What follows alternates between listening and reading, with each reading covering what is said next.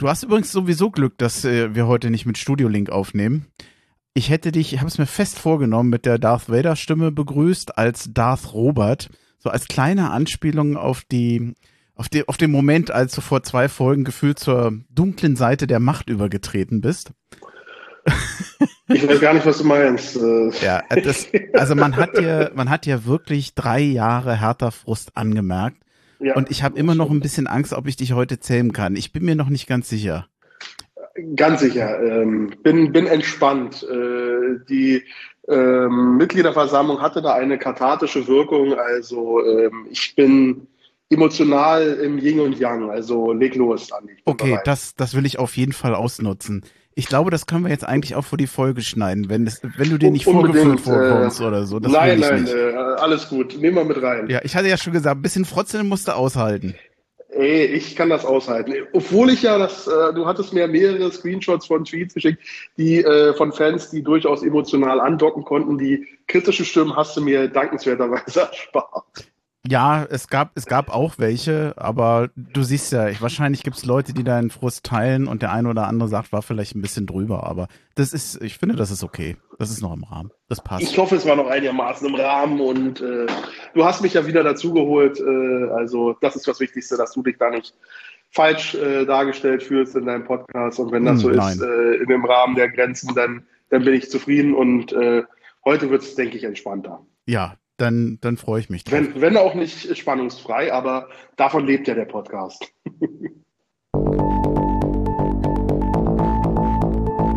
Exil Herr Tana. Der Podcast für Hertha-Fans innerhalb und außerhalb Berlins.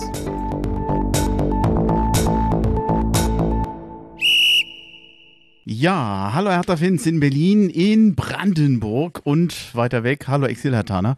Ich grüße euch zu einer neuen Ausgabe des Exilatana Podcasts. Ich bin Bremchen, ich sitze hier in Hessen, noch im Trocknen, wird nicht mehr lange sein. Mal gucken, gleich gießt und gewittert ist wahrscheinlich. Aber ich freue mich, dass der Robert wieder mit dabei ist. Heute nicht in Bonn, sondern bei Berlin. Ich grüße dich. Genau, ich grüße fast äh, aus der Heimat äh, in meinem herrlichen Sonnenuntergang an einem Brandenburger See. Äh, Grüße in die Runde, Grüße an dich, Andi. Unheimlich idyllisch. Das Einzige, was sein dürfte, die Fliegen fressen sich auf oder die Mücken. Also ich bin drin, ich habe jetzt Glück, äh, die Familie ist doch noch zu Besuch, äh, die mich äh, gescholten hat, dass ich mich jetzt für den Podcast zurückgezogen habe. Aber das Gute ist, die sitzen draußen bei den Mücken, ich drin. Es kann sein, dass ich im Laufe des Podcasts noch nach draußen wechseln muss. Dann muss ich mich noch mal lang anziehen. Ja, danke erstmal vor allem fürs Zeitnehmen. Hm, wir können es ja, bevor wir tatsächlich nochmal über die Mitgliederversammlung reden, reden sollten, die ist jetzt zwar auch schon wieder fast eine Woche her, aber Sie ist ja doch nicht ganz unwichtig für den weiteren Verlauf von Hertha BSC. Heute ist der Sommerfahrplan von Hertha BSC rausgekommen. Zu meiner großen Enttäuschung, muss ich leider sagen. Denn alles, was ich mir so vorgenommen hatte, wie eventuell auch mein Urlaub ablaufen könnte, das ist eigentlich ziemlich auf den Kopf gestellt. Denn typischerweise diese ganze Vorbereitung, die fing eigentlich fast bei allen Vereinen immer am 1. Juli an weil die meisten Verträge bis zum 30.06. laufen und man immer quasi zum 1. Juli verpflichtet wird. So kenne ich es jedenfalls oder so meine ich es zu kennen. Dieses Mal ist es ein bisschen anders. Medizin- und Leistungstests finden intern ab dem 20. und 21. Juni statt. Trainingsauftakt ist am 22. Juni um 15 Uhr auf dem Schenkendorfplatz. Und das erste von zwei Trainingslagern, das findet dann schon am 27. Juli statt, geht bis zum 2. Juli und ist in Nein, es ist nicht am Scharmützelsee. Nein, es ist auch nicht in Brandenburg. Es ist tatsächlich in Kienbaum. Nochmal. Das ist aber in Brandenburg. Ach so, stimmt ja. Äh, ja. Äh, ich meinte hier. Nicht weit weg von hier tatsächlich, äh, wo ich gerade bin. ich will immer Neustrelitz sagen. Helf mir noch mal kurz. Ähm, wo war es die letzten Jahre? Neuruppin. Neuruppin, ja, sorry. Ähm, du wolltest Gott. nach Neuruppin. Äh, schön an, in das schöne Hotel am See. Eigentlich ja. Blick äh, und äh, Spa-Anschluss, aber schöne Therme. etwas spartanischer. Äh, genau. Schöne Therme. Ist auch recht teuer, aber naja, für ein paar Tage, einmal im Jahr geht das schon mal ausnahmsweise. Es sind dann noch weitere Spiele geplant. Leider ist Kienbaum ja an sich erstmal ein geschlossener Olympiastützpunkt. Das ist mehr oder weniger nichts Öffentliches. Also ich finde das echt für die meisten Fans sehr schade da ist natürlich Neuruppin so ein bisschen offener gewesen und ähm, ja, auch die Ecke um den Scharmützelsee sowieso. Mm, es wird dann noch ein zweites Trainingslager geben. Und jetzt musst du dir vorstellen, ich hatte mir überlegt, naja, ich nehme alles in Mitteleuropa, nehme ich mit, wo du mit dem Auto gut hinkommst. Es soll nur keine Insel sein. Jetzt ist es genau die Insel geworden. Also ich freue mich für Hertha UK, ich freue mich, freu mich für alle Exil-Hertaner, die auf der Insel leben. Es ist dann tatsächlich in, in England das Trainingslager vom 12. bis zum 23. Juli. Äh, Staffordshire da werden die meisten Hertha-Fans, die so in Mitteleuropa leben, wahrscheinlich nicht ganz so schnell vorbeikommen können. Wer in Österreich oder in der Schweiz lebt, da waren, die waren ja oftmals dann in Österreich, die Trainingslager. Es ist nicht in der Nähe. Ich finde es ein bisschen schade, aber naja gut, vielleicht kann man auch sagen, dann freut man sich halt für die englischen Hertha-Fans. Was hältst du davon? Oder hast du da gar keine Meinung zu? Na, ich bei Kienbaum dachte ich, aha, guck an, äh, Schon das wieder? Geld geht aus. Äh, das ist eben jetzt kein Luxusressort, sondern eher wirklich eine spartanische Einrichtung, war selbst schon da, zwar schon länger her, aber ich glaube, so fundamental hat sich das nicht geändert, dass da eben der Sport im Vordergrund steht und nicht die Erholung und das Genießen. Äh, das äh, ist jetzt nicht die schlechteste Nachricht, das ist sicherlich auch etwas günstiger, nehme ich an, als die Anlage in, in, in Neuruppin und England. Ja, ich weiß nicht, weiß nicht, ob man da jetzt so viel so reinlesen muss. Ähm, Hertha war ja die letzten Jahre sehr greifbar. Vielleicht äh, neuer Fokus, mal gegen englische Mannschaften testen, äh, was Neues ausprobieren. Ist ja vielleicht in unserer Situation nach den letzten Jahren vielleicht auch nicht die ganz blödeste Idee, mal ein paar Sachen anders einfach zu machen. Ne? Mhm. Ich habe testen, ob das besser Eindruck, wird, man ja. entzieht sich so ein bisschen und will sich in Ruhe vorbereiten. Ist das zu viel hineininterpretiert? Sein könnte es, ne? Ich will es nicht ausschließen, aber Stichwort äh, ausprobieren. Äh, äh, als Einstein hat gesagt, äh, es ist ein Zeichen von Wahnsinn, immer dasselbe zu machen und andere Ergebnisse zu erwarten. Deshalb äh, vielleicht jetzt auch in diesen kleinen Dingen äh, mal einen anderen Impuls setzen, einen anderen Reiz setzen, äh, vielleicht auch als Signal nach außen und nach innen, dass man Dinge anders machen will. Jetzt würde ich nicht von vornherein äh, verdammen. Mhm. Nee, also ich, ich bin jetzt auch kein Trainingslagerreisender. Also wenn jetzt Menschen sagen, wir erwarten von Ihrem Verein, dass er in, in erreichbarer Nähe ein Trainingslager abhält, dann mag das berechtigt sein oder auch nicht. Äh, aber so, so denke ich, so fühle ich nicht glaub gar nicht so, dass so viele Leute erwarten, dass man wirklich in der Nähe ist, aber man freut sich drüber, wenn es so ist. Pass auf, lass uns mal zur Mitgliederversammlung wechseln. Bevor ich das aber noch tue, würde ich gerne Grüße an den Alex in der Schweiz ausrichten und an den Bert in Berlin die hatten mir vor der Mitgliederversammlung noch ein kleines Interview gegeben. Das habe ich jetzt aber nicht mehr verwandt, weil ich das eigentlich unmittelbar danach nutzen wollte, aber die Folge kam nicht zustande. Trotzdem ganz liebe Grüße und ganz vielen Dank an euch, dass ihr da mitgemacht habt. Auch an die Darmwahl-Crew möchte ich gerne noch Grüße bestellen. Die habe ich nämlich dort getroffen. Die haben auch bei mir in der Nähe gesessen und ich hatte die äh, einmalige Gelegenheit, auch die Jasmin mal kennenzulernen. War sehr, war sehr lustig, war sehr, hat mir viel Spaß gemacht. Und äh, überhaupt ist es so, man hatte irgendwie immer fast für jeden irgendwie zu wenig Zeit. Eine Mitgliederversammlung ist wie ein gefühltes Klassentreffen. Man trifft alle paar Meter immer wieder jemand, den man kennt. Fand ich eigentlich ganz schön. Aber manchmal merkt man, man hat gar nicht genug Zeit, um jedem gerecht zu werden und sich mit jedem so lange zu unterhalten, wie man es eigentlich will. Zur Mitgliederversammlung selbst, ich fand die nicht unbedingt typisch für eine Mitgliederversammlung, denn es gab etwas, was für mich greifbar war. Es gab, das war eine Versammlung, wo es deutliche Gewinner und deutliche Verlierer dieser Sitzung gab, wie man es, wie ich finde, sonst in dieser Form so nicht kennt. Und ich finde, diese Versammlung hat gezeigt, wie tief teilweise die Gräben zwischen Aufsichtsrat und Präsidium sind, auch innerhalb der Gremien, was es für Differenzen gibt, wie ich es mir nicht vorher hätte vorstellen können. Anfangen will ich aber eigentlich mit meinem Hauptgewinner und meinem heimlichen Star, Dirk Lenfer, der Versammlungsleiter. Ich weiß nicht, ob irgendjemand einen Fanclub für den gründen will. Also ich wäre dabei. Ich finde das sehr gut. Mir hat der Spaß gemacht. Ja, rückblickend muss man fragen, man hätte ihn einfach, hätte jemand ausstehen müssen, da wollen Sie nicht Präsident werden. Also, ähm, also wirklich der sehr präsidiale, vermittelnde, verbindliche und auch charmante Art, ja. äh, eine wirklich nicht spannungsfreie äh, Versammlung vor mehreren tausend Leuten zu halten, ähm, energisch, wenn es drauf ankam, äh, trotzdem immer immer mit einem Augenzwinkern und äh, mit sehr viel Witz und Charme. Also wirklich, äh, hat mir sehr gut gefallen. Mhm. Kann, kann es machen. Und meine Stimme hat er als Präsident. Ja, und mit sehr viel, sehr, sehr trockenem Humor. Ich kann das gar ja, nicht genau. mehr so nachsprechen, was der alles gesagt hat, aber es gab. Es, es sind immer so kleine Gesten, ein Augenbrauen hochziehen, ja. eine Tonalität. Er hat das sehr subtil, aber, aber spürbar gemacht. War, war eine große Show. War also, begeistert. Waren ein paar Sachen, da hatte ich echt Spaß mit dem Präsident Gegenbauer ist ja vorher schon zurückgetreten. Das war jetzt auch zu, zur Besam zum Beginn der Versammlung nichts Neues. Es gab gegen alle Präsidiumsmitglieder Misstrauensanträge und der erste, der ja so mit auf die Bühne kam und ich hatte den Eindruck, der es auch von Anfang an mit am schwersten hatte, das war der zu dem Zeit noch kommissarische Präsident Thorsten Manske. Der hatte ja die erste Ansprache eröffnet und da merkte man schon, dass also die, die Stimmung im, im Auditorium also sehr gegen ihn war. Es haben ja dann nachher auch 62,2 Prozent für seine Abwahl gestimmt. Er ist naja freiwillig zurückgetreten. Ich finde, er hat einen ganz schlechten Auftritt gehabt. Also mich wunderte es nicht. Wie, hast du ihn wahrgenommen? Oh Gott. Ja, nein, das ist genau die richtige Frage. Ähm, wir wissen ja nicht, wie die Leute sind, wirklich. Dazu gleich noch, vielleicht im Anschluss noch eine kurze Anekdote, aber in der, in der, in der Aussprache, in der Vorstellung habe ich das als Katastrophe empfunden. Ja. Ähm, ich hatte ähm, eher den, mein erster Gedanke war, das ist gegen Bauer 2.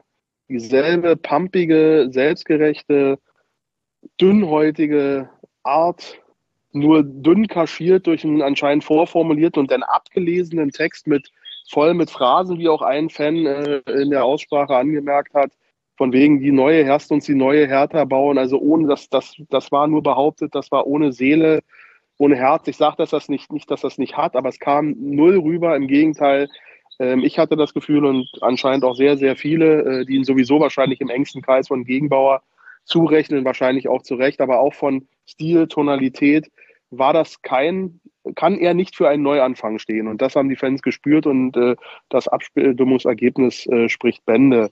Ja, und äh, er hat dann eben auch die Konsequenzen gezogen und dann in sehr leberwurstiger Art eben dann auch seinen Rücktritt, äh, seinen sofortigen Rücktritt erklärt. Aber es ist schon komisch, vielleicht auch diese, diese Schnorre, um vielleicht auch zur Ehrenrettung von äh, Manske. Ähm, der ähm, Kollege von den Hertha-Jungs, den du da im Schlepptau hattest, ähm, mit denen hatte ich nochmal gesprochen, auch über Manske nach dessen Rücktritt äh, und Schick Abwahl. Äh, äh, wo er sich sehr dafür wandt hat. Er sagte, der äh, ist unglaublich äh, angenehm im, im, persönlichen Umgang, hat sich auch engagiert für diese, für das äh, Hissen der äh, Regenbogenflagge in, äh, im Olympiastadion und war da auch für, den, für die Hertha-Jungs zugänglich auf sehr charmante Art. Also er hat sich sehr lobend über ihn geäußert, aber das ist halt das Bild, das ich in der Mitgliederversammlung und auch sonst, wenn ich ihn erlebt habe, eben nicht wahrgenommen habe. Das aber vielleicht nochmal als kleine Randnotiz um es einfach nochmal abzurunden, hm. das Bild ein bisschen. Es, es, kann natürlich sein, dass es ihm gegenüber und dem, was er im Einzelnen gemacht hat, vielleicht unfair ist gegenüber, aber in dem Moment kam es halt darauf an, wie wirkst du auf so einer, auf so einer Versammlung. Ich stelle es mir überhaupt nicht einfach vor. Es war ja wirklich voll. Es waren ja, ich glaube, 2800 Mitglieder. Es war ja, so voll wie schon lange nicht mehr. Und da vorne zu bestehen, auch mit den teilweise wütenden Reaktionen, also Boah, also ich, gut, jetzt bin ich nicht in, in der Situation, da im Präsidium zu sein, aber ich hätte da vorne ja überhaupt nicht bestehen können. Aber das ist schon nicht einfach. Nichtsdestotrotz. Ja, ähm, das muss man wissen, wenn man sich um so eine Rolle ja. bewirbt. Und dann muss man da auch bestehen können oder eben nicht. Ja. Ich, was ich mir noch notiert hatte, dass mir auch bei ihm so das, das Fingerspitzengefühl für die Situation fehlte. Dass so eine so eine Stimmung in in der Halle so ein bisschen lesen können, aber vielleicht kann er das einfach auch nicht, diese, diese freie Rede, das muss einem ja auch so ein bisschen geschenkt sein. Äh, es kam dann, äh, also insgesamt, ich habe mir nochmal die Wahlergebnisse aufgeschrieben, wo vor allem die Anne Jüngermann und der Fabian Drescher ja wirklich nochmal sehr gute Abstimmungen hatten. Die, es gab zwar 20 und 17 Prozent, die jetzt für eine Abwahl stimmten, aber war natürlich eine große Mehrheit, die sie nicht abwählen wollte.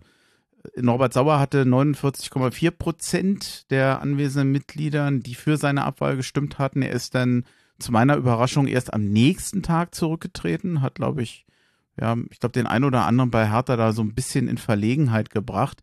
Ich persönlich, weil der Fabian Drescher ja auch schon mal hier beim Exilataner Podcast dabei war und ich auch schon mal persönlichen Kontakt hatte und den wirklich ausgesprochen schätze, mir hat da fast ein bisschen leid getan, weil man hat schon die Anspannung gesehen, wie er da vorne stand wie, wie schwierig das dann für jemanden ist, äh, sowas zu bestehen. Er hat ja auch selber gesagt, er ist aufgeregt und ich finde, er hat eigentlich von allen damit am menschlichsten reagiert.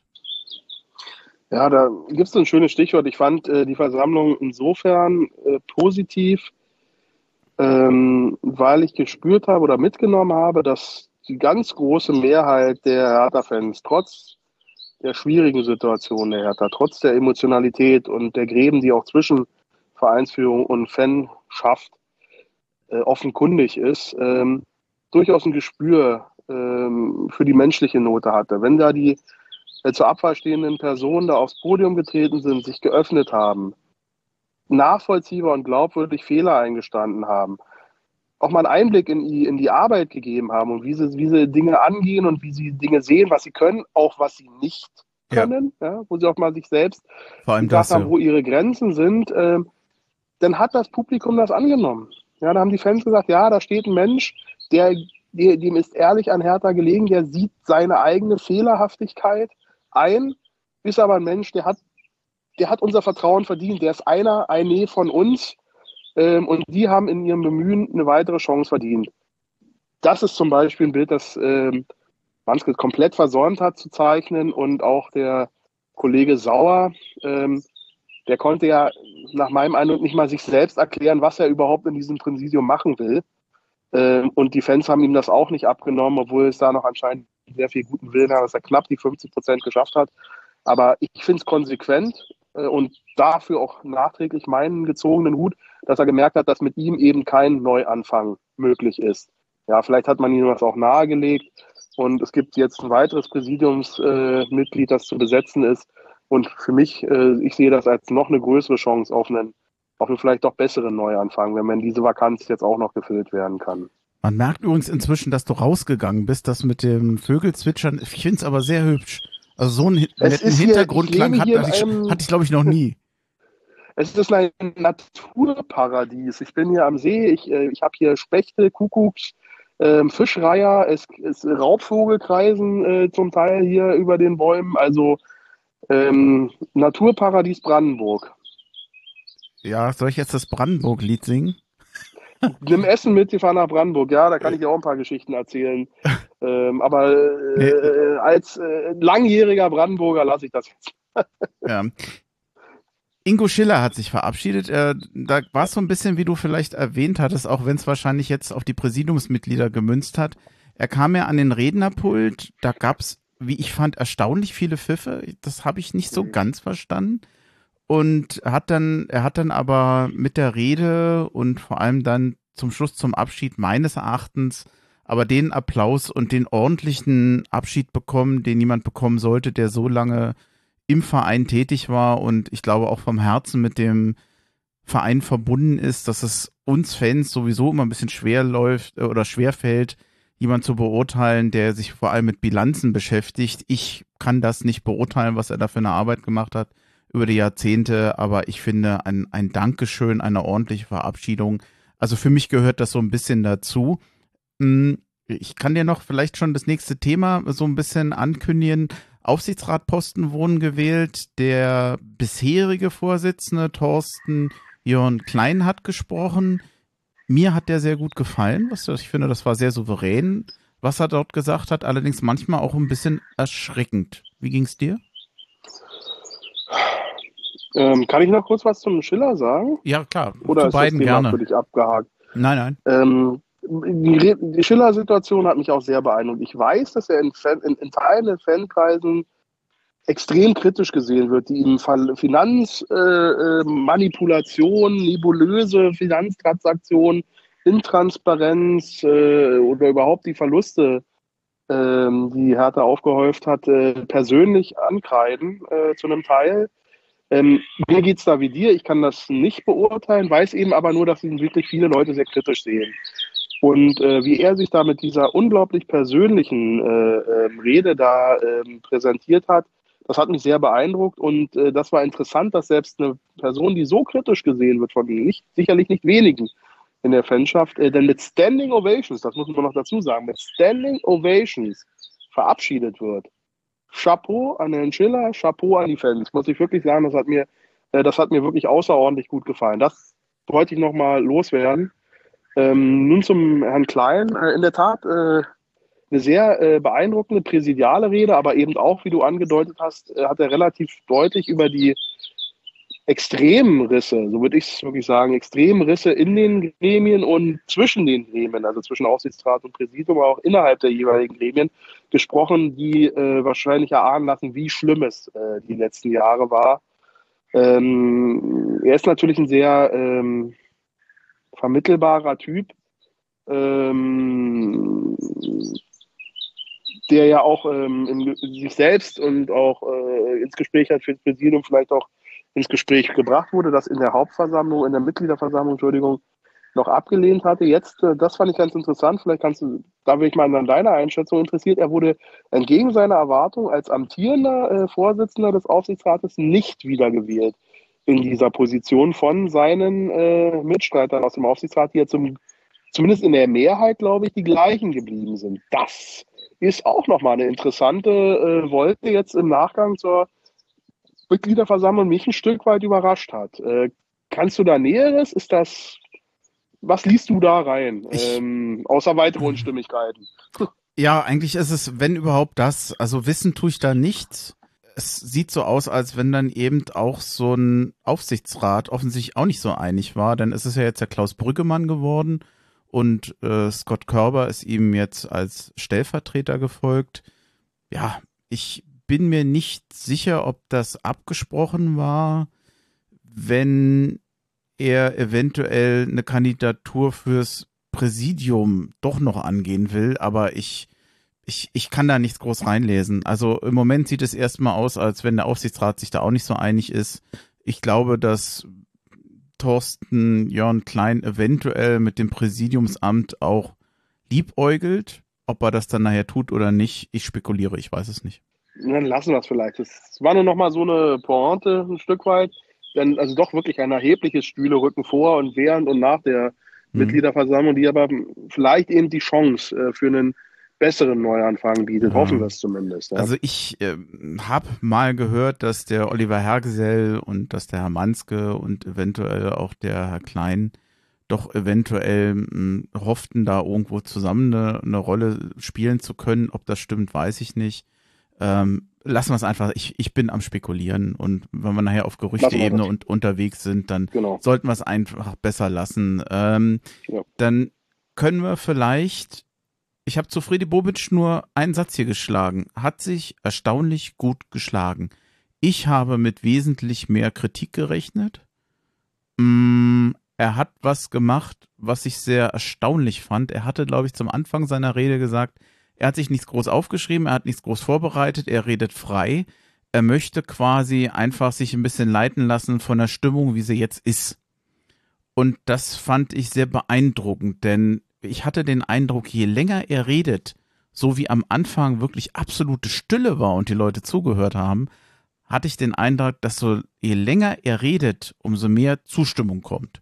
Nicht immer widerspruchsfrei, aber ich finde, das hätte ganz anders aus äh, äh, enden können, diese so eine Sitzung, wenn er sich nicht so gut, verhältnismäßig gut geschlagen hätte, was er, wie ich finde, nicht explizit oder nicht in aller Deutlichkeit gesagt hat, was ich glaube, sich wahrscheinlich viele gewünscht hätten, dass er doch noch mal kritischer gegenüber Korkut ähm, diesen diesen Fehler eingesehen hatte, den hatte ich jetzt nicht so deutlich verstanden.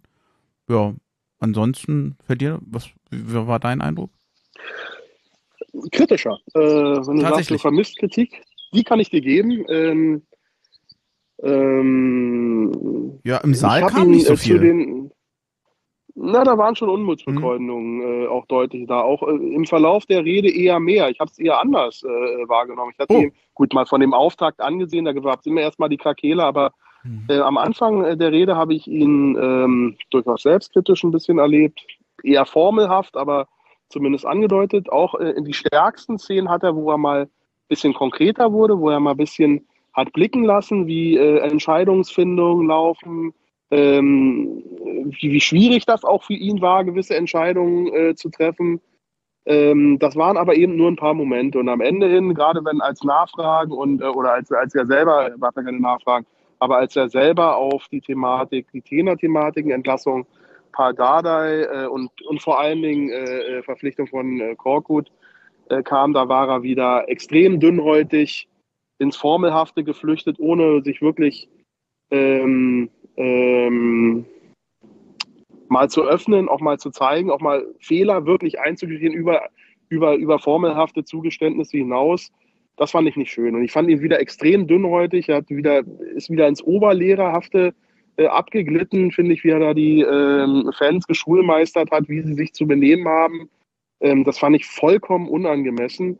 Ähm, sein Ruf nach Einigkeit und äh, gemeinsamem Auftreten in allen Ehren, aber so von oben herab äh, die Leute, die wirklich schwer zu leiden hatten in den letzten Jahren und auch insbesondere im letzten Jahr, so abzukanzeln, das steht ihm einfach nicht zu. Punkt. Ja, und da ist er mir extrem unsympathisch wieder geworden. Ähm, und ich würde mir wünschen, dass er diese Dünnhäutigkeit ein Stück weit ablegen kann, ein bisschen mehr Souveränität gewinnt, die eigentlich auch, die ich auch von einem millionenschweren äh, Geschäftsführer äh, eines Fußball-Bundesligisten erwarte. Ja, wenn er da in die Rolle besser findet, dann wird das vielleicht noch was uns mit uns auf persönlicher Ebene. Also ich, ich bin stehen weiter emotional extrem distanziert gegenüber. Mich hat er nicht abgeholt. Ähm, und ich bewerte seine Leistung dann eben nicht nach Sympathie, ja, sondern zu dem, was er, ähm, was faktisch auf den, auf den, auf den Ergebnissen steht, nach Tabellenständen, nach Spielstilen, ja, nach Erfolgen. Und da ist ja die Zwischenbilanz eher verheerend, aber wir, wir werfen ja nochmal den Blick nach vorne in der Hoffnung, dass es besser ja, wird. Ja, Bilanz verheerend, aber ne? das ist mir dann zu verheerend. undifferenziert. Also, schlimmer ist ja, wäre ja nur noch der Abstieg gewesen, ja. Ja, aber sehr, dann, sehr nah war, dann müsstest du bei so einer Diskussion über Bobic aber auch mit reinnehmen, auf was hat er gebaut, was hat man ihm hinterlassen, ja, welche Vertragssituation hat man gegeben und das müsste ja. man dann aber auch deutlich äh, nochmal ansprechen. Das gehört da alles mit rein, aber eben sein Anteil ist nicht gering. Ja, nach zwei Transferperioden, insbesondere nach den Trainerentscheidungen, die er getroffen hat. Und eben die Chance versäumt, das eben mal erklären und zwar mhm. auf Augenhöhe. Nicht von wegen, ihr habt alle keine Ahnung, und ich kenne den Korkut und er macht das schon, ja, äh, sondern mal wirklich die Fans mitnehmen. Und also, das hat er nicht gemacht. Und ich, dann bin ich auch nicht bei ihm. Dann ich, holt er mich eben auch nicht ab. Ja? Also ich, ich kann mich darauf einlassen, zu sagen, dass das oberlehrerhaft rüberkommen kann oder der oder es man so aufnimmt. Wo ich mich dran reibe, ist, dass das was mit Dünnhäutigkeit zu tun hat. Das glaube ich nicht. Und so kommt es für mich auch nicht rüber. Ich glaube, dass das, was du als Dünnhäutigkeit interpretierst, für mich einfach ein bestimmtes Selbstverständnis ist, was für ihn richtig und was für ihn falsch ist. Und er ist dann nicht beleidigt oder dünnhäutig, wenn Leute andere Meinungen haben. Er sagt nur einfach, ich habe einen anderen Standpunkt, zu dem ich stehe. Und äh, das ja, ist dann nicht aus einer, das, aus einer ne? beleidigten äh, äh, Situation heraus, äh, dass er das anders sagt, sondern dann eben, ich sehe das anders für mich ist das der richtige Weg und da, für mich ist es eher, dass er eben was sehr konsequent vertritt, was er für richtig hält. Und das ist ja auch das, was die ihm hier teilweise manchmal in Frankfurt vorgeworfen haben, dass es, dass er, wenn er etwas für richtig hält und sagt, das ist der richtige Weg, dann geht er den. Und zwar unabhängig davon, äh, welche Personen da noch im Weg stehen oder äh, welchen, welchen Ruf die haben, die gehen dann halt, wenn er der Meinung ist, das ist richtig. Also sehr, ich, ich bin mir nicht sicher, ob das wirklich eine Form der, der, der starken Konsequenz ist, zu sagen, da, so ist es richtig, so gehe ich's. Sorry? Ähm, also das würde ich abschichten, äh, da, da, bin ich durchaus bei dir. Ähm, das würde ich auch anerkennen. Was mir aber fehlt als verbindendes Element ist eben eine Erläuterung. Ja? Hm. Dass er transparent macht, auf welcher äh, Faktengrundlage, nach welchen Einschätzungen er bestimmte Entscheidungen trifft. Ich finde, diese Erklärung schuldet er uns Fans. Ich finde, das ist so. Nicht in die Frage der Granularität, aber zu einem gewissen Maß, gerade wenn man so schwierige Entscheidungen trifft, die ja auch sich rückblickend, das gebe ich zu, rückblickend als falsch herausgestellt haben, muss man, um sich ehrlich zu machen, um, um vertrauensvoll für einen Neustart zu werben, ja, dann muss man sich ehrlich machen. Das hat er nicht getan. Im Gegenteil, es kam für mich rüber, ihr krittelt an meinen Trainerentscheidungen rum, das habe ich so entschieden, das geht euch gar nichts an. Das ist keine Kommunikation auf Augenhöhe, das ist kein Ernstnehmen, das ist kein Wertschätzen. Ja, tut mir leid. Mhm. Ähm, da gehe ich einfach nicht mit. Und das finde ich schade, weil seine stärksten Momente der Rede war es eben, wo er in diese Richtung mal gegangen ist und man sich ja mal ein bisschen hat erklärt hat und auch seine Fehlerhaftigkeit mal mitgenommen hat. Wir hatten vorhin über diese Bilder von den äh, Leuten im Präsidium gesprochen. Das hätte auch einem Freddy Bobic sehr gut getan. Hat er, diese Chance hat er für mich versäumt. Deswegen hat er mich emotional nicht mitgenommen. Ganz kurz, wie fandest du seinen Hinweis darauf, äh, er hat ja ganz deutlich gesagt, er will eigentlich typisch Hertha nicht mehr hören. Die Begründung war, oder so wie ich es verstanden habe, sich selber schwach zu reden und eigentlich immer so hinzunehmen und zu sagen, wir sind halt schlecht. Dass er wirklich sagt, nee, das ist nicht mein Weg. Ich will mich erstens nicht schwach reden und wenn irgendwas typisch ist, dann will ich es ändern. Also wirklich nach Erfolg. Ich habe das äh, verstanden nach, ich bin nach Erfolg ausgerichtet und wer mich schlecht redet, das will ich nicht. Und wenn wir ein Problem haben, dann will ich das was verbessern. So habe ich das aufgenommen. Zu viel. Also ein Mindset ist ja grundsätzlich positiv. Mhm. Das kann ja auch was bewegen. Ähm, nur wenn es dann eben nicht mit Leistung unterfüttert ist, oder zumindest mit einer richtigen Richtung, dann, dann ist es eine leere Phrase. Dann bedeutet das nichts. Dann ist es nur eine Formel. Das muss man mit Leben füllen. Und bis jetzt hat er das nicht mit Leben gefüllt. Mhm. Weder in seinem persönlichen Auftritt noch äh, von, seiner, von der Leistung. Da muss dann mehr kommen. Das ist ein Wechselspiel, ja. Und dass die Leute nach, äh, bin jetzt seit 30 Jahren Hertha-Fan, so ziemlich genau, ja, ähm, langsam den Glauben verlieren. langsam, viele haben ihn ja schon verloren, aber äh, den Glauben verlieren an einfach so einen formelhaften Behauptungen ähm, und den Fans verbieten zu wollen, was sie sagen, äh, dann muss da herkommen. Er hat eine Chance verdient. Das war gut, dass diesen Appell finde ich ja nicht schlecht, wenn man ihn etwas äh, mitnehmender und positiver und nicht eben oberlehrerhafter formuliert, dann bin ich ja bei Ihnen. Aber das muss jetzt mit Leben gefüllt werden. Und eine Chance eben, das, die Fans auch mitzunehmen auf diesem Weg und eben äh, so eine, so eine wirklich so eine Stimmung, so eine Aufbruchstimmung auch emotional zu erzeugen, die hat er für mich verpasst. Hm. Sag mal, äh, hm jetzt, äh, ich hatte jetzt mal ein, zwei Mal so für eine Sekunde mal war der Ton so ein bisschen schlechter. Ich vermute mal, mhm. dass du da aber sitzt und dich gar nicht groß bewegst, oder? Nee, ich sitze und bewege mich. Ja, ich okay, dann. Eine stabile Verbindung. Ich höre dich super. Okay, dann. Also dann ich sitze jetzt zwar draußen, aber ich sitze quasi zwei Meter vom Server weg. Mhm, dann, ähm, also das sollte funktionieren. Dann ist das mal so. Also auch sorry an die, die es hören. Dann, also falls wir da mal eine Sekunde weg, ich, ich kann es nicht ändern. Ähm, dann, ich habe mir zwar hier noch mal notiert. Du kannst noch eine Tonspur mit Vogelpfeifen zwischenlegen, das dann fällt gar nicht auf. das fällt dann doch auf, wenn du mitten im Gespräch plötzlich anfängst zu chirpen. Also auch komisch. Ich hatte mir noch notiert den Antragsteller Heinz Troschitz, weil der mir nämlich eigentlich nicht so, ich denke, der sieht sich als Gewinner, weil er eigentlich recht viel Applaus bekommen hat. Mir war das oftmals zu populistisch, aber ich überlege, ob wir die Zeit für andere Sachen verbringen ich würde lieber noch mal einen Punkt nehmen, auch wenn das jetzt vielleicht nicht so ein offensichtlicher Gewinner war an, oder überhaupt das ganze Stadion-Thema. Ich glaube, an dem Tag eigentlich gar nicht so raus, rauskam. In der Halle 18, also auf der anderen Seite vom eigentlichen äh, Veranstaltungsraum, hatte die Faninitiative Blau-Weißes Stadion noch einen Stand. Und die haben sich da vorgestellt, die haben informiert, da konnte man ganz viele Leute sehen, die sich da engagieren.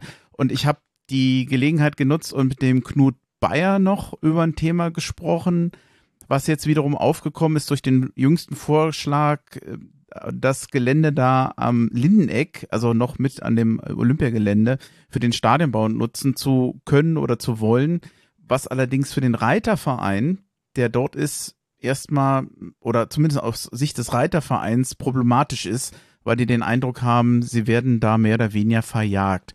Und natürlich, die Faninitiative Blau-Weißes Stadion ist halt clever. Das sind gute Kommunikatoren, die wissen, wenn wir hier irgendwas ändern wollen, dann müssen wir alle abholen, die betroffen sind. Und dazu habe ich mit dem Knut nochmal gesprochen. Und das würde ich jetzt gerne einfach mal einspielen. Das könnt ihr euch jetzt anhören. Band ab.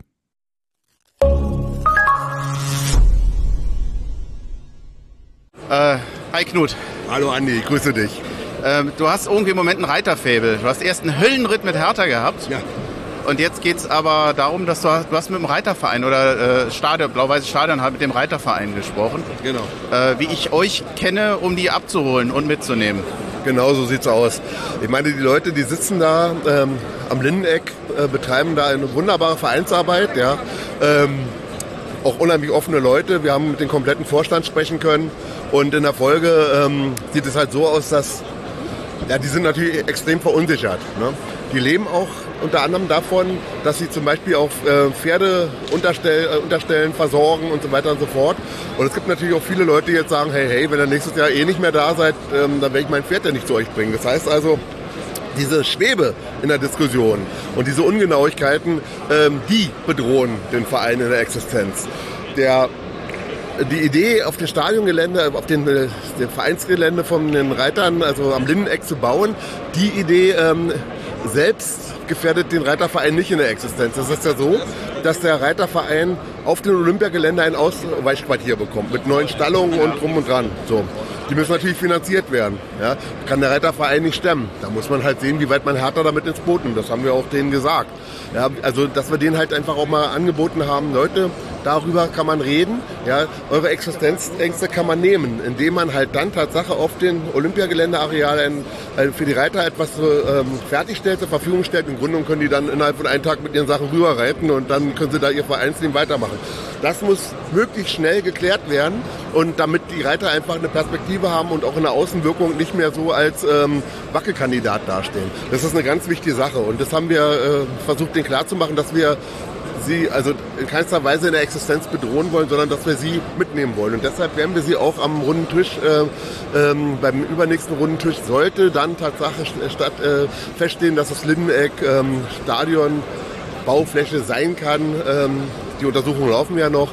Dann ähm, werden wir sie natürlich einen runden Tisch mit einbauen und mit einbinden. Ja. Also die Nachricht ist eigentlich, ihr seid Teil der Lösung. Ja, wir sind Teil der Lösung und die Reiter ähm, die, also die, also die, die, Reiter, der, Reitsportverein und Hertha BSC und der ganze Stadionbau, das gibt nur eine Lösung gemeinsam. Genau, so sieht's aus. Also niemals gegeneinander. Wir leben in dieser Stadt, wir, unterschiedliche Sportarten werden hier einfach gelebt. Ob es nun große oder kleine Vereine sind, das darf keine Rolle spielen. Alle haben eine Daseinsberechtigung. Und wenn Hertha da baut und dieses ähm, Interesse ist ja mittlerweile in der Politik auch deutlich angekommen, ja, ähm, dann muss man halt daraus eine Win-Win-Situation machen. Klar, es ist dann ein Umstand, dann mit äh, Sack und Pack sozusagen umzuziehen, aber dafür dann vielleicht auch äh, die neuesten zeitgemäßen Stallungen etc. pp. Ähm, dafür zu bekommen, ist, denke ich mal, auch verlockend. Okay. Ja. Danke, danke. Gerne, gerne Länger machen wir nicht. Jetzt kannst du noch ein bisschen quatschen und was trinken.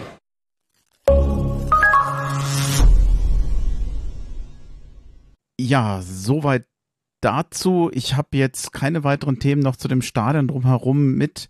Ähm, du hast den, du Robert hast den, das noch nicht gehört. Das muss ich im Nachhinein einspielen. Sorry dafür. Ähm, ist jetzt aber nicht so schlimm. Ich finde die Informationen, die der Knut gegeben haben, die sprechen auch so für sich. Dann kannst du es ja dir nachher nochmal anhören. Ja, mache ich äh, gerne. Ich weiß jetzt nicht, wie gesagt, ich eine Sache, weil du es selbst angesprochen hast mit diesem Reiterverein, falls das jetzt in dem, in dem Ausschnitt jetzt zur Sprache gekommen ist, nochmal, was ich halt wirklich auch erschütternd finde von Seiten der Politik, ähm, ähm, dass da, ähm, ich weiß nicht, ich glaube, war die Sportsenatoren vor ein paar Wochen diesen, diesen Stadionbau, so wurde sie zumindest zitiert, als, als feststehend und äh, kommend angekündigt hat, äh, öffentlich, so wurde sie zumindest zitiert. Und äh, in dem Nachklapp zu dieser Ankündigung dieser Reiterverein, auf dessen Gelände das eben zumindest teilweise stattfinden soll, äh, gesagt hat, mit uns hat noch keiner gesprochen. Also wenn dem wirklich so sein sollte, zeichnet das halt auch ein beredtes Bild über die Art und Weise, wie da äh, auch im politischen Raum agiert wird. Und ich freue mich da außerordentlich, ähm, äh, dass die Initiative da die Leute so mitnehmen, so auf die zugeht, so kommunikativ äh, unterwegs ist. Äh, Chapeau, wie gesagt, ich bin ja nicht in der Initiative. Ich äh, stehe den Stadionneubau ein bisschen ambivalent äh, gegenüber, ähm, aber wie die das machen, äh, mit welcher Werf, mit welchem Engagement, mit welchem Charme, mit welchen Ideen und Aktionismus, super. Ja, also da kann man nur den Hut ziehen. Mit Blick auf die Uhr, lass uns mal zu den anstehenden Personalentscheidungen kommen. Ich wäre für die ja. Mitgliederversammlung inklusive blau-weiße Stadion, aber ansonsten erstmal durch. Oder hast du noch was ich ganz glaube, wir Dringendes? wir haben es, nee, wir haben es. Äh Stichwort 4 ja schon Personalentscheidungen.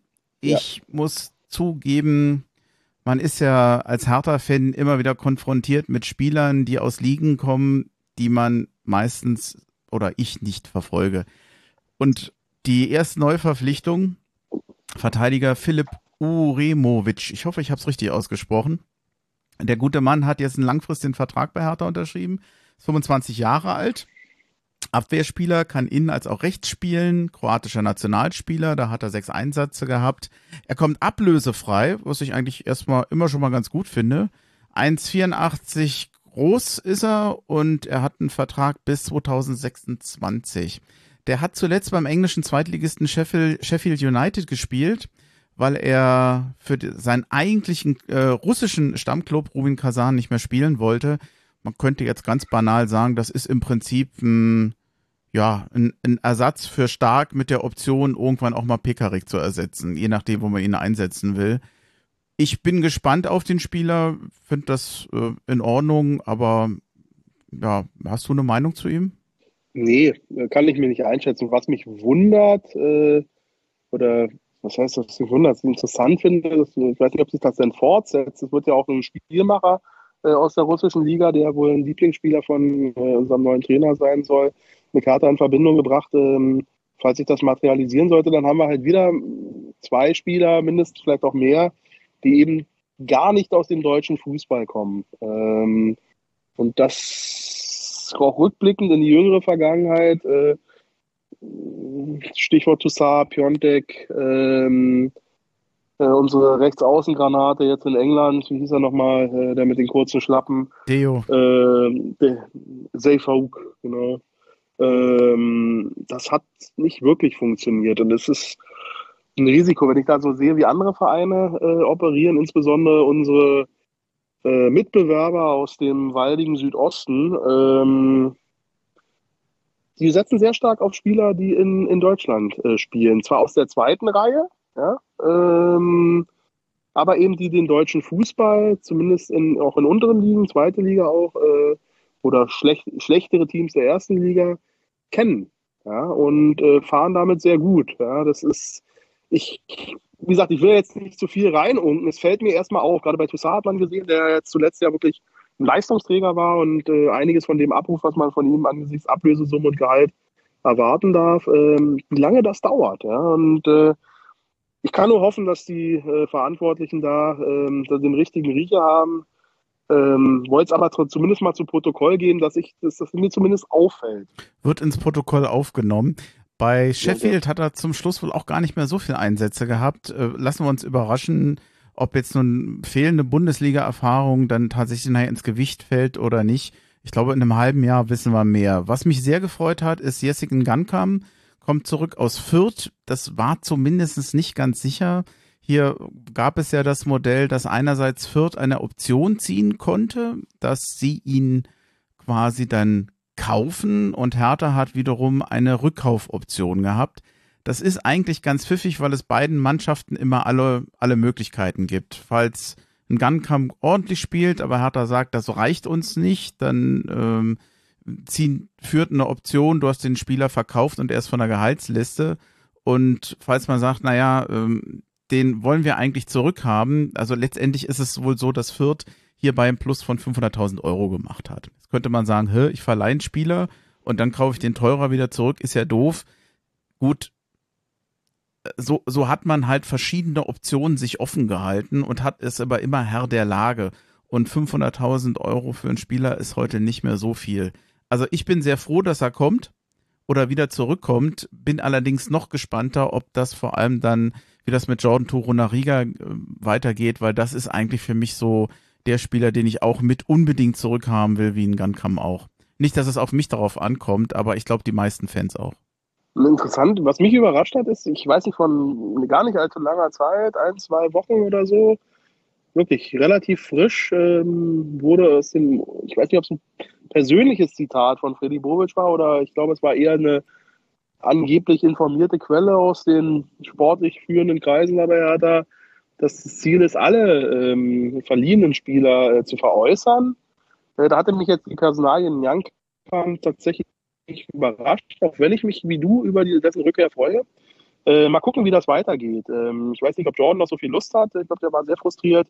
Äh, dann haben wir ja noch so ein paar hochbezahlte äh, Kollegen, die, von denen man sich sicher trennen müsste, eigentlich auch aus, aus Gründen der Personalkostenstruktur. Mhm. Also ich denke, das wird ein sehr, sehr äh, spannender Transfersommer werden. Ähm, wenn der mal in Fahrt dreht, glaube ich, wird er uns da, glaube ich, auch in Schnappatmung versetzen. Ähm, und ähm, ja, bin mal gespannt. Ja. Stark, Körber, Klünter, Meier und Lotka haben ja den Verein bereits verlassen. Was wir teilweise nicht immer wussten, ist wohin. Meier ist der Einzige, der gegen, für Ablöse gegangen ist. Stark ist ja jetzt wohl in Bremen gelandet und genau. Körber ist nach Rostock gegangen. Was ich tatsächlich noch positiv finde, Peter Pekarik hat verlängert. Nochmal um ein Jahr, der Musterprofi. Letztendlich für mich so, so ein Standardbeispiel für einen Spieler, der vor allem irgendwie auf einem gewissen Level verlässlich ist. Man könnte jetzt sagen, naja, ist auch schon älter, hat sicherlich auch Geschwindigkeitsprobleme da hinten rechts, aber ich mag einfach so eine Profis, die sich nicht in den Mittelpunkt stellen, die, wenn sie nicht spielen, nicht schimpfen und wenn sie spielen, einfach da sind.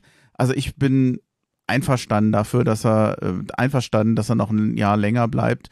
Finde ich eine gute Idee, vor allem solange wie du noch nicht einen anderen Spieler an der Stelle schon eingespielt hast. Um es kurz zu machen, denke, ich finde es gut. Wie siehst du es? Vielleicht auch, auch so, kurz gefasst. Ähm, genau, also auch so ist sicherlich, ich denke, es wartet ein großer Umbruch äh, äh, auf uns, auch diese, diese Spielzeit, also diese Transferperiode, wie das zumindest angekündigt und ergibt auch Sinn. Das ist sicherlich nicht schlecht, noch jemanden im, äh, im Korsett zu haben, der schon da war, der ein bisschen, wie gesagt, ein Mindestmaß an Leistung abruft. Aber es, wir müssen unbedingt auf die Rechtsaußen also auf der rechten Verteidigerposition noch einen, einen Transfer tätigen. Jetzt auch wo Klünter äh, weg ist, der aber auch auf der Rolle nicht überzeugt hat. Ähm, da muss unbedingt noch was passieren. Also jetzt bitte nicht wieder den Fehler machen, so ein Stück weit wie in der letzten Wintertransferperiode, sich darauf ausruhen, sondern trotzdem da intensiv nach äh, Alternativen suchen, wäre mein Wunsch. Mhm. Gerade auf der Position, aber da haben wir noch mehrere.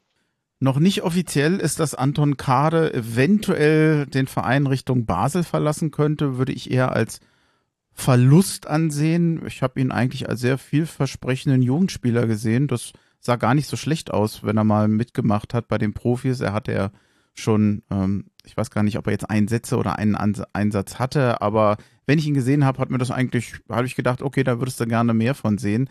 Offiziell ist es noch nicht. Mal gucken, äh, wann es das offiziell wird. Wenn es offiziell ist, dann werde ich es hier nochmal nennen beim Exilatana Podcast. Die nächste für mich überraschende Meldung, die unheimlich viel Anklang in den sozialen Medien hat, ist eine Neuverpflichtung der U23, Nada El Gendawi. Oh Gott, ich hoffe, ich spreche ihn richtig aus. Falls nicht, nehmt es mir nicht übel. Ich komme vom Berliner AK zu, zur Hertha und äh, es rauscht ordentlich in den sozialen Netzwerken. Ich, mir war das überhaupt nicht klar. Der Mann hat 1,6 Millionen Follower auf Instagram. Fünfmal so viel wie Hertha BSC. Und äh, der eine oder andere, der tut das schon so ein bisschen, als wenn das ein Weltstar wäre. Ich kannte den nicht mal, aber vielleicht liegt es auch bei mir im Alter so. Äh, Instagram ist nicht so unbedingt mein Ding. Also zumindestens eins kann man schon mal garantieren mehr Aufmerksamkeit für die U23. Spieler soll auch sehr ordentlich sein beim Berliner AK, aber wahrscheinlich ist es die, ja, hm, die Art und Weise, dass man wahrscheinlich jetzt mehr in sozialen Netzen oder bei Instagram etwas hm, mehr Aufmerksamkeit hat auf Hertha, ist wahrscheinlich vielleicht der größte Coup für Hertha. Ich weiß es nicht. Keine Ahnung. Hm, bevor wir zu Schwarz kommen, sorry, ich gehe gerade die Themen ein bisschen durch, weil ich äh, will mh, hm, mich ein bisschen beeilen. Äh, Carsten Schmidt hat der Hertha BSC als CEO ver verlassen. Und es gab letztens schon einen Bericht in der Bild, dass äh, der Nachfolger Robert Schäfer sein könnte. Der war in Hannover tätig, der war bei Fortuna Düsseldorf. Ich glaube, der war auch mal bei Dynamo Dresden, da bin ich mir nicht mehr so ganz sicher. Hat eigentlich eine Vita, die mich nicht so begeistert. Hm, ich glaube, bei der Mitgliederversammlung aus dem Aufsichtsrat hieß, hieß es ja mal so sinngemäß von dem Herrn Klein, ja, könnte jemand sein, den man sich vorstellen kann. Mich begeistert da nicht so. Hm, hättest du zu den Themen äh, Kade, U23, CEO noch was? An ansonsten können wir es auch gerne bei dem Vorlesen als Nachricht belassen, wie du möchtest. Ja, noch zu dem äh, zu der Neuverpflichtung dafür U23. Die äh, Freunde haben einen längeren Artikel über diesen Spieler äh, geschrieben, jetzt heute nochmal auf, äh, ah, okay. aus Anlass dieser, dieser ähm, äh, dieser Verpflichtung nochmal neu veröffentlicht. Der ist sehr interessant. Äh, der macht sich immer noch Hoffnung aufs Profigeschäft, obwohl er schon 23, 24 ist oder so, aber soll wohl auch ans Profi-Team mit herangeführt werden. Äh, mal schauen. Ähm, interessantes Thema. Social Media wird natürlich immer wichtiger. Da, da sind wir ja sehr, sehr schlecht. Da performen wir ja auch wirklich deutlich unterdurchschnittlich in Sachen Wachstum, trotz Paul Keuter. Schöne Grüße. Ähm, oder gerade wegen sagen andere. Ja, also vielleicht bringt es was in die Richtung, vielleicht ist es eine Win-Win-Situation oder vielleicht ist es auch eine große Cinderella-Story oder wir äh, verabschieden in einem einen Jahr wieder und kein Mensch redet mehr darüber. Mal schauen. Ich glaube, da kann jetzt keiner groß verlieren, aber ich bin trotzdem äh, interessiert, wie es weitergeht in der Geschichte. Ja, den Link dazu, den suche ich mal raus, den hänge ich auch mit an die Folge. Guter Hinweis, vielen Dank. Habe ich nicht gesehen. Gerne. Ähm, dann, ja, haben wir natürlich eigentlich ein Thema, wo man sagen müsste, hey, da hättet ihr eigentlich gleich am Anfang drüber reden können. Wir haben tatsächlich einen neuen Trainer für die Saison. Sandro Schwarz ist es. Hm, ach, ich brauche ja gar nicht mal so viel sagen. Was hältst du denn davon? Bist du glücklich? Ich bin neutral. Ähm, ich hatte ihn so nicht auf dem Schirm. Ähm, seine Zeit in Mainz war jetzt nicht von dem überragenden Erfolg äh, geprägt, ähm, wie jetzt bei unter Svensson oder Tuchel. Hat aber wohl einen besseren Punkteschnitt als Klopp. Damit kann ich leben. ähm, ähm, ich bin ihm tatsächlich stehe ihm neutral gegenüber, ähm, bin bereit, ihm eine Chance zu geben. Ist jetzt kein Trainer, den ich mir gewünscht habe, aber Stichwort Wünsche, ich glaube, das hatten wir im Vorgespräch auch schon heute, da sind wir mittlerweile, glaube ich, bei Hertha an einem Punkt, dass wir jetzt nicht mehr im oberen Regal angreifen können. Ich glaube, Trainer überlegen sich da sehr, sehr gut, ähm, ob sie so einen Verein, der so, sagen wir mal, so schwieriges Umfeld und in einer so schwierigen Situation ist wie Hertha, dass da muss schon viel Vertrauen da sein. Da bist du entweder auf dem aufsteigenden, ganz am Anfang an der aufsteigenden Ast oder vielleicht schon am absteigenden. Ähm, vielleicht ist der ähm, Sandro Schwarz da ein Stück weit eine Zwischenlösung, vielleicht gar keine schlechte. Er soll sehr spielerisch, erwartet, Freddy erwartet ja spielerische Lösung, mehr Intensität, äh, äh, mehr Action auf dem Platz. Ich glaube, das wünschen wir uns alle. Ähm, mir fehlt noch der Glaube, dass die Mannschaft in der aktuellen Zusammensetzung das umsetzen kann. Bin aber neugierig und bin bereit, ihm da eine Chance zu geben. Habe da jetzt keine keine negativen Gefühle, auch nicht wegen seines äh, Engagements, das er noch in Russland fortgesetzt hat. Der hat ja wohl heute, das habe ich mir gerade nochmal angelesen, hat sich da sehr geöffnet, seine persönlichen Beweggründe, äh, seine emotionale Bindung insbesondere zu den Spielern, zu der Mannschaft äh, ähm, dargelegt. Das, da konnte ich andocken. Ja, ähm, deswegen ist, war das jetzt auch für mich äh, kein Thema und ich bin neugierig tatsächlich, was er mit dieser äh, mit dieser oder dann äh, vielleicht möglicherweise auch sehr stark veränderten Mannschaft äh, machen wird und dass wir wieder ein bisschen Lust haben mhm. am Hertha schauen. Da würde ich mich sehr freuen. Ne? Ja, wie, wie, wie empfindest du es denn? Ich kann es ja nicht sagen. Also du, wir hatten ja im Vorgespräch schon drüber gesprochen. Du meintest ja, dass für dich eventuell auch ein, ein Hütter in Frage gekommen wäre oder für dich vielleicht interessanter gewesen oder ein Lucien Favre. Ich kenne mich insgesamt zu wenig auf dem Trainermarkt aus. Ich verfolge die anderen Mannschaften und vor allem dann die jeweiligen Trainer kaum noch. Und ich habe schon bei diesen Vorab-Einschätzungen so viel Hoffnung immer in neue Trainer gesetzt, dass ich inzwischen es für besser halte, wenn ich am besten meine Klappe halte und gar nichts sage. Ich hatte schon äh, bei anderen Trainern immer große Hoffnung, dass ich Besserung einstellen würde oder dass es besser werden würde. Was man zumindest über Schwarz wohl sagen kann, dass er ein recht gutes Gefühl und einen recht guten Finger für junge ähm, Spieler haben soll, dass er den einen oder anderen weitergebracht hat. Auch, ich glaube, äh, Suat Serda hatte er, glaube ich, schon mal bei sich unter den Fittichen. Der hat auch einen Schritt bei ihm ja, gemacht. sehr interessant, ne? Bevor dann genau, nach Gelsenkirchen gegangen ist. Also er hat da einigen äh, jungen Spielern den Weg geebnet und man kann ja über Hertha sagen, was sie wollen. Sie generieren unheimlich viele Talente, die alle im Profisport landen oder unheimlich viele dass ja der ein oder andere schimpft dann immer, dass die nicht alle bei Hertha BSC bleiben, aber überleg mal, aus wie vielen Spielern eine gesamte U23 besteht, da kannst du nicht alle behalten. Die sind halt auch alle nicht Bundesliga reif oder Bundesliga tauglich, jedenfalls nicht für die erste. Also ich finde, in der Jugendarbeit macht Hertha unter dem Strich nach wie vor einen hervorragenden Job. Das siehst du ja auch an den Erfolgen der Jugendmannschaften. Und ich denke, da ist der, der Schwarz schon eine gute Wahl in der Hinsicht. Bobic soll ihm ja schon bei eventuell vorherigen Stationen auch schon Interesse gehabt haben an ihm. Mal gucken, was glaube ich ziemlich deutlich ist, dass insgesamt Bobic sich sowohl in der Kaderplanung als auch bei der Trainerauswahl nicht nochmal so ein Jahr leisten kann wie jetzt die letzte Saison. Also er steht ordentlich auf dem Prüfstand jetzt und äh, nochmal Relegation, nochmal Abstiegskampf, das könnte auch für Bobic denn irgendwann mal schwierig werden ich freue mich hoffentlich auf einen erfolgreichen Trainer, den wir da jetzt verpflichtet haben. und bin allerdings noch viel, viel neugieriger auf das, was sich im Kader tun wird, weil ich glaube, es ist immer noch der Kader, der die Basis ist für Erfolg. Das ist die Grundlage, das ist die Basis für eine Saison. Und wenn das nicht funktioniert, dann hast du halt so eine Probleme wie in der letzten Saison. So, jetzt habe ich mal einen Rundumschlag gemacht. Das ist ja, das ist ja fast schon äh, ein perfektes Schlusswort. Dem kann ich ja gar nichts mehr hinzufügen. Oh, was? Oh. Habe ich das geschafft, dass du nichts hinzufügen kannst? Oh. Ich bin sprachlos. Äh, wolltest du das hören? Ja, ähm, ich, ich habe auch sonst an Themen gar nichts mehr. Also du kannst natürlich ja, immer gerne doch. noch was dazu sagen, aber ansonsten glaube ich, sind wir recht durch. Das gibt mir die Möglichkeit, eventuell heute die Folge nach nachzubearbeiten.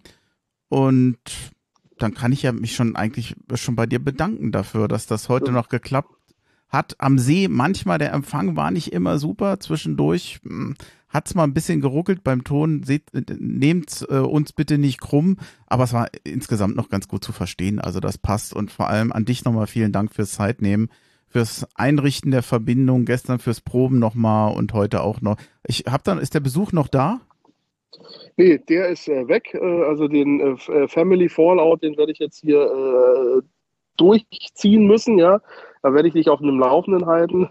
Nein, aber es hat mir wieder viel Spaß gemacht. Ähm, vielen Dank für die Einladung. Ähm, Danke. Ja, ähm, immer wieder gerne in, am laufenden Plätzchen. Jetzt ist die Sonne untergegangen, die Mücken kommen. Äh, es ist ein guter Zeitpunkt, jetzt aufzuhören. Ja, dann nochmal ganz lieben Dank auch an deine Frau, weil die hat ja jetzt auch äh, an dem freien Tag auf dich verzichten müssen. Genau, werde ich ausrichten. Ja, und äh, Kids haben aber noch ihr gute Nachtkuss bekommen, oder? Alle Kids äh, äh, gute Nacht geküsst und im Bett und schlafen. Okay, dann genau. vielen Dank. Dann schauen wir mal, was noch kommt. Und äh, dir so oder so noch ein paar schöne freie Tage. Und Danke dir. die Chancen sind gut, dass wir bei Gelegenheit wieder eine Folge in Köln beziehungsweise in Bonn aufnehmen werden. Wie jedes Jahr seit, ich glaube, drei Jahren. Wäre dann die vierte, ne? Vierte Jahr in Folge. Kann sein, ja, genau. Ja. ja. Also wir freuen uns äh, schon. Äh, bist herzlich willkommen. Ähm, der Kater fragt auch schon nach dir. Oh ja. Also, äh, Und ich nach vorbei, dem Kater, da freue ich mich schon drauf. genau, alles klar. Die Reunion, wir schicken ihm Fotos mit in die, in die Folge, in die Show Notes, denn, wenn, sie, wenn die Sommerfolge kommt. Gerne, gerne. Hey, Kannst du mir auch jetzt schon schicken, wenn du möchtest, aber okay. Schicke ich dir gleich. ja, wäre schon die zweite Katze. Der, das, ja, Sven in Hannover hatte ja auch eine Katze, ah, die immer so gegen die Tür gebummert hatte, wo du dachtest, mein Gott, das, die mit der Pfote kratzt, es klang, als wenn die gegen die, gegen die Tür bollert, ja. Also war schon okay. erstaunlich. Vielen Dank. Dann alles Andi. Gute noch. Hau he. Hau he.